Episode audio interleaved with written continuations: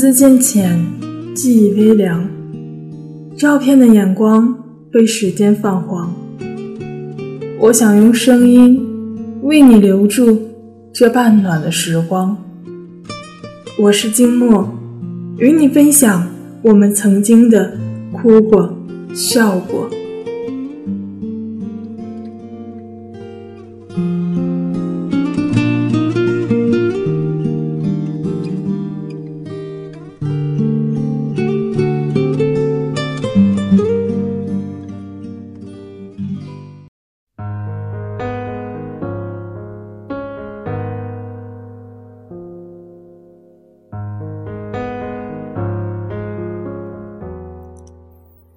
青春如花，花开明媚。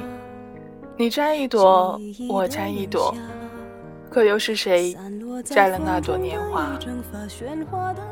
今天的这个故事是笔者为了纪念故去的同事而写的，来自戴玉强的《死过三次的爱人》。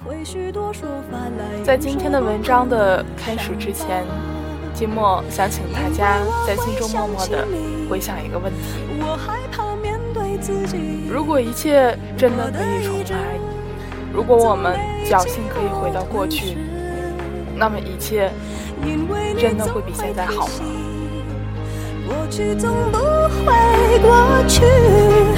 有种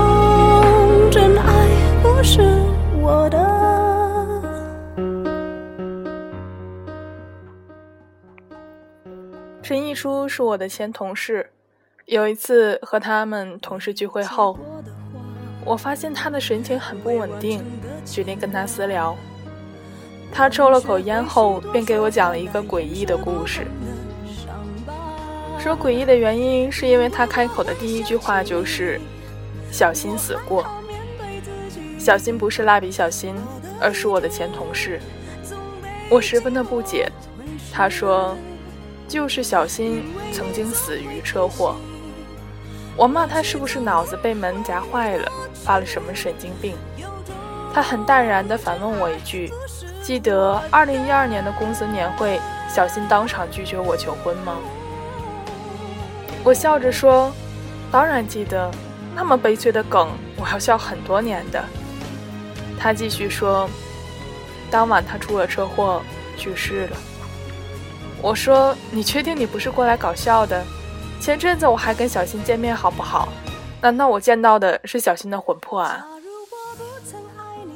他好像不认为自己是在说谎，继续说：“因为很多事情被改变了，你没有这个记忆，所以你也不可能记住发生过的事情。”我说：“你是不是有病啊？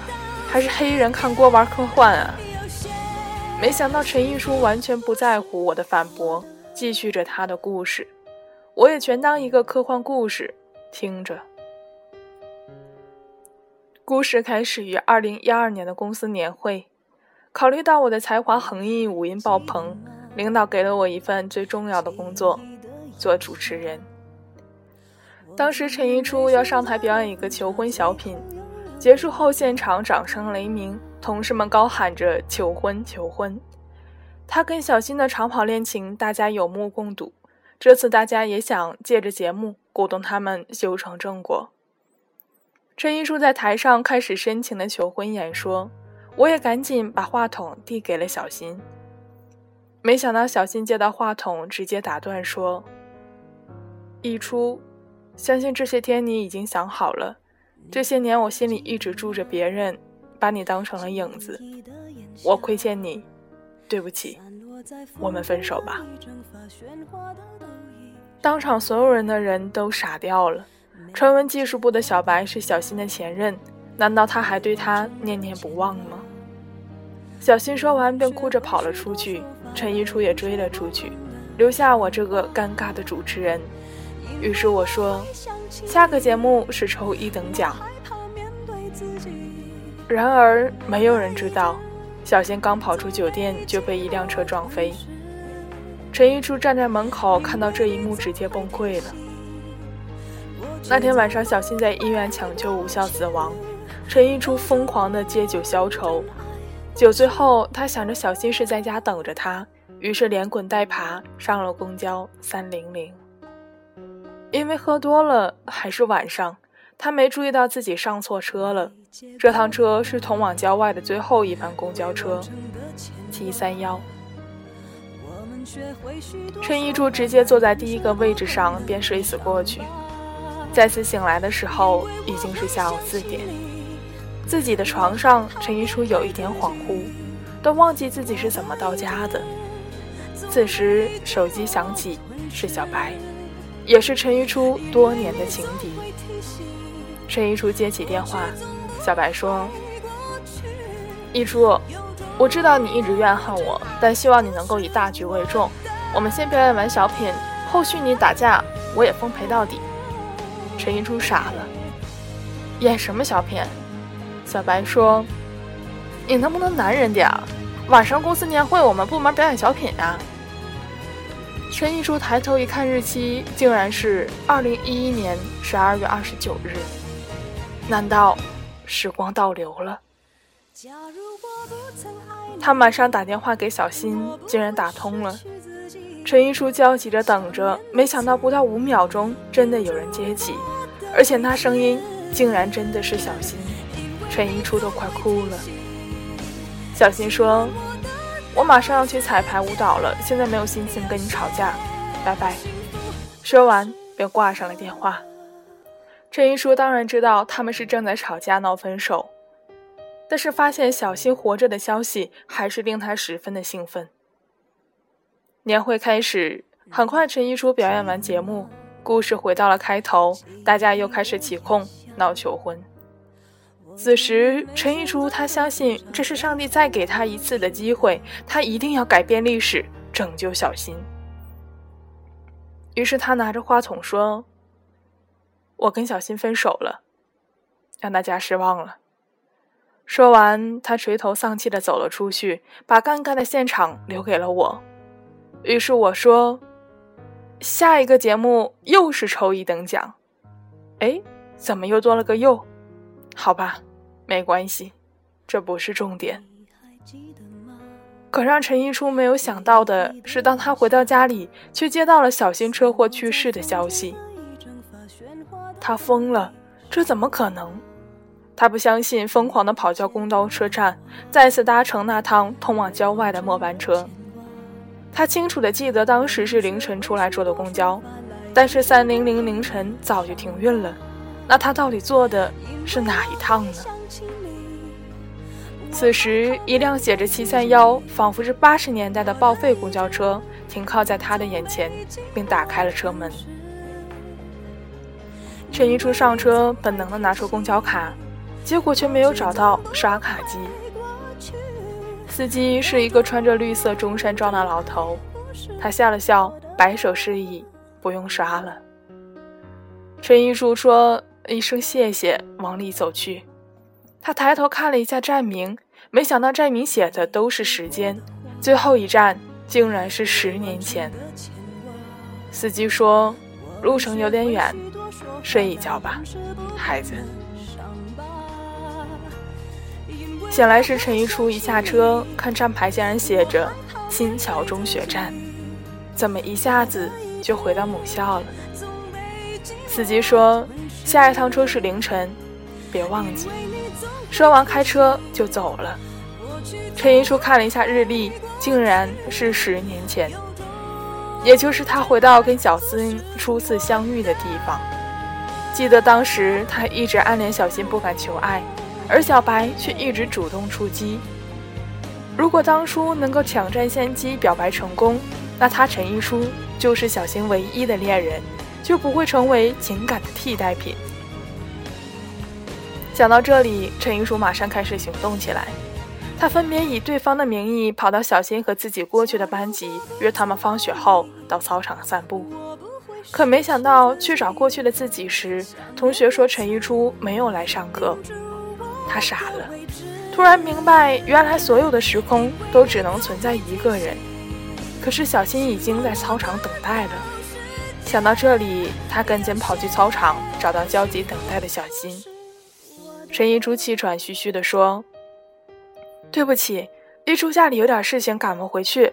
我我让我过来跟你说一声。”小新笑着说：“没事儿，反正我也就当没事儿散散步而已。”随后长大后的陈一初就陪着小新一起散步，一路上他不停地夸耀着过去的自己。天色渐晚，小新已回家。他为了争取下一次的机会，制造机会让他们两个人周末看电影。他先是跑到自己的座位上留下了一张纸条，随后又去有小新的班级找到了他的座位，在课本里夹着玫瑰和纸条。一觉醒来，又回到现在。陈一初一看日期是二零一一年十二月二十八日，此时他突然想起了那天自己好像是得了重感冒。好几天都没有去学校，等再回到教室收到纸条时，已经是两天后。想到这里，陈一初傻眼了。过去的自己还蒙在鼓里，他绝对不能失约。于是凌晨，他又跑去乘坐了 G 三幺公交。下车后，直接在校门口等着小新出来。陈一初跑过去解释说：“小的时候的一初病了，不能过来。”看小新一脸的不开心，他忙说：“要不我陪你先看，后续让一初补回来。”小新点头答应。此时他进入电影院时，忽然发现还有一个女孩在门口焦急的等着。那女孩看着有点眼熟，她是谁呢？看完电影已经接近十点，他送小新回家。为了快速促进陈一初和小新的情感，他试探性的问：“小新，如果我是说如果哈，如果我表弟一初喜欢你，你会不会接受他呢？”小新说：“他还没表过白呢。”大阪的一初赶紧说：“我说如果，如果真的表白呢？”小新说：“那就等他表白再说吧。”送完小新后，已经接近十一点，还有一个小时。记得过几天的联谊会，小白也在。这次他一定要改变历史，抢占先机。于是陈一初快速的回到学校，敲开自己教室的门，然后模仿着小新的字体写了一封情书，然后以小新的口吻告诉过去的自己：班级联谊会等着他表白。再次醒来是二零一一年的十二月二十九日。此时，陈一初忽然想起十年前的情形，电影院的那个女孩好像是麦芽糖，对，就是麦芽糖。当时自己拿到约到看电影的纸条是两天后，然后赶去电影院，没想到麦芽糖在那等了整整两天。当时麦芽糖说：“谢谢你邀请看电影。”虽然让我等了两天，还有谢谢你的玫瑰。想到这，陈一初自己都傻了。他根本不知道，当时麦芽糖在桌上放着小新的作业本，还误以为那是小新的座位。而那天晚上，小新之所以去看电影，其实是被自己现场邀请过去的。十年前办一联谊会的那天，陈一初是勇敢表白了。然而却没有勇气说出小新的名字，结果麦芽糖误以为是跟自己表白，直接走上去抱住了小时候的陈一初。回想到这里，大阪的陈一初已经疯了。他快速的打电话给小新，告诉他过去的真相。没想到电话里小新说自己高中时候就喜欢一个人，在一起那么多年，他发现自己其实爱的根本不是陈一初。陈一初说。那人是不是小白？小新说：“不是。”陈一初愣了，问道：“那那个人是谁？我认识吗？”小新说：“是你表哥。”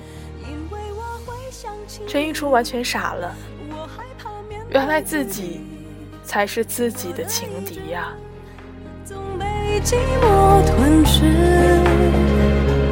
因为你总会提醒，过去总不会过去，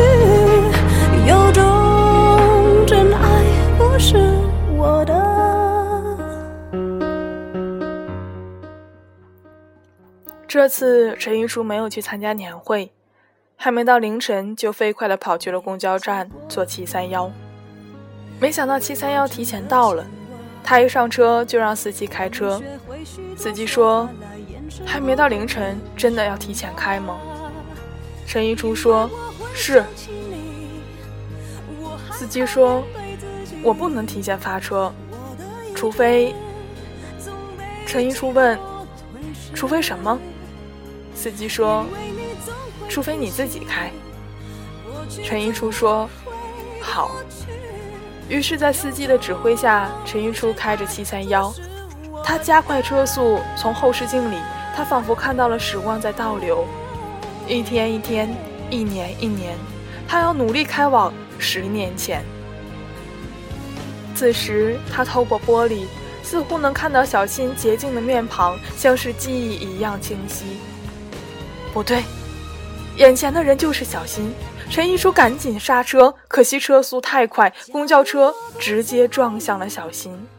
我不会失去自己，想念的刺钉住我的位置，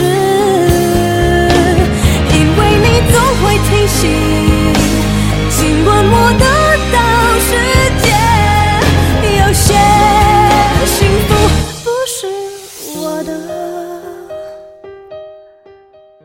回到现在，我对喝多了的陈一初说：“你讲的故事真好听，下次我们继续约哈。”陈一初说：“这是真事儿。”我说：“真个屁呀！小新不还活着呢吗？”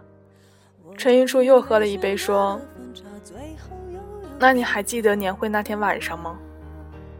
我当然记得。那天陈一初表演完节目，大家开始起哄求婚。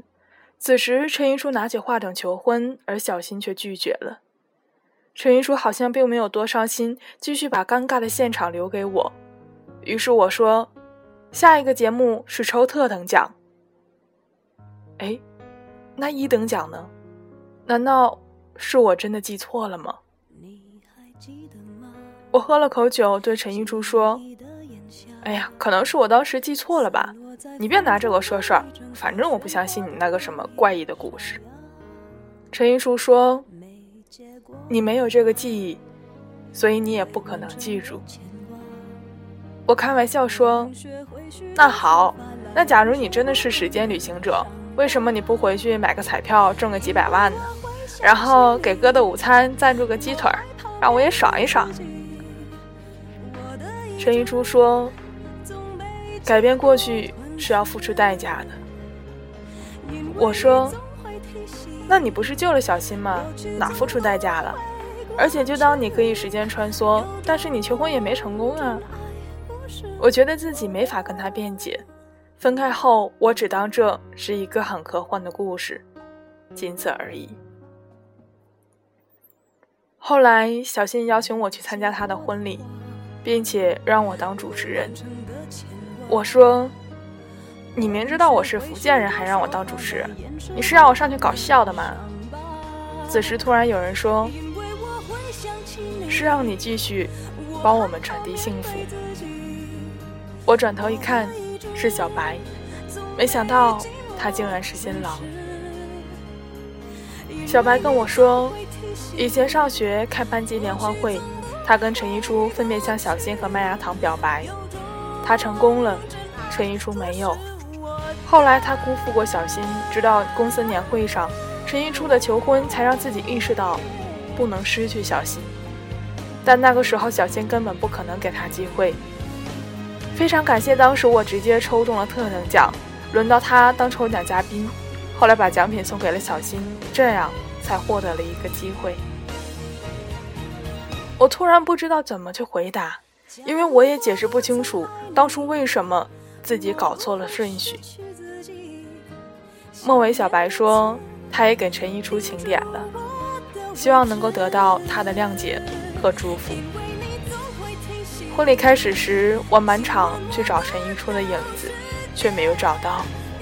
也许他是不可能过来的。主持结束后，一个穿着绿色中山装的老大爷递给我一封信，我打开一看，竟然是来自陈一初的。我看完后突然泪流满面，跑到台上读了这封信。小白、小新，我很想来参加你们的婚礼，可当我收到请柬时，我已经去了一个很遥远的地方。小白，谢谢你能够在他最需要你的时候陪伴着他，希望你能够好好珍惜当下，带着小新走向幸福的终点。这一路，我都会深深的祝福你们。现在是未来的过去，与其改变过去挽救遗憾，不如活好现在，不让未来留下任何的遗憾。希望你们能够彼此珍惜，祝你们婚姻幸福。婚礼结束后，我打听到，原来陈一书回老家出了车祸，去世了。听到这个消息，我懵了，难道这就是他说的改变过去的代价吗？我赶紧打他的电话，没想到电话是关机。于是我赶紧上网试图通过 QQ 等方式联系他，没想到他的 QQ 签名上写着：“请叫我蜡笔。”好好的一个青春生命，怎么说消失就消失了呢？我突然有种想哭的感觉。然而回头想想，也许陈一书并不是消失。他只是在提醒大家要珍惜当下，他只是用生命在爱而已吧。未完成的牵挂，我们学会许多说法来掩饰不碰的伤疤。因为我会想起你，我害怕面对自己，我的意志总被。寂寞吞噬，因为你总会提醒，过去总不会过去，有种真爱不是我的。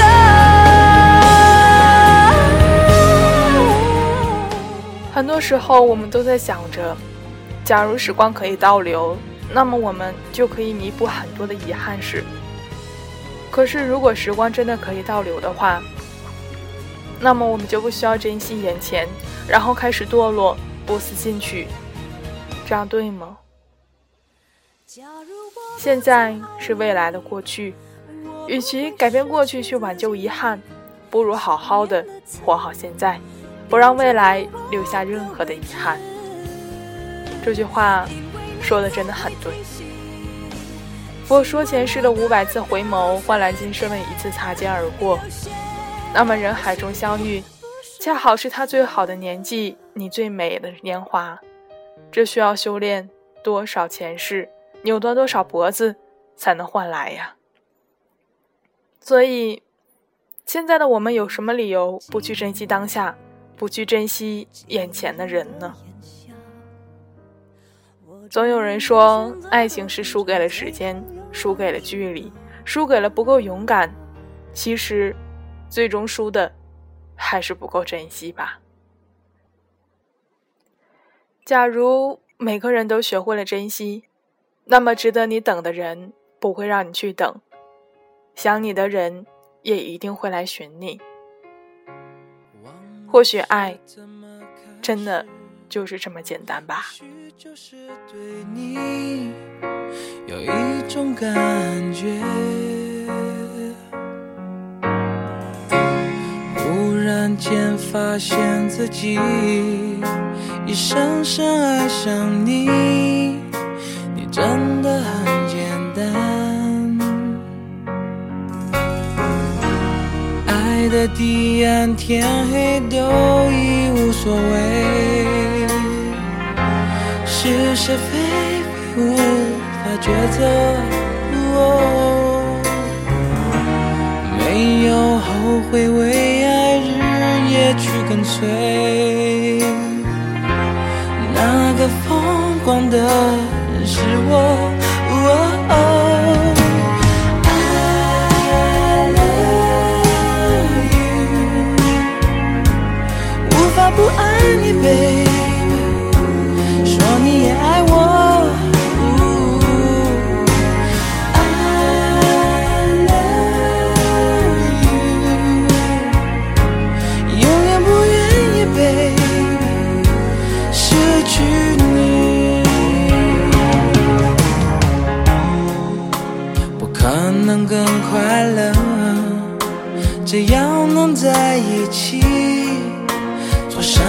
都可以。虽然世界变个不停，用最真诚的心，让爱变得简单，让它变得简单。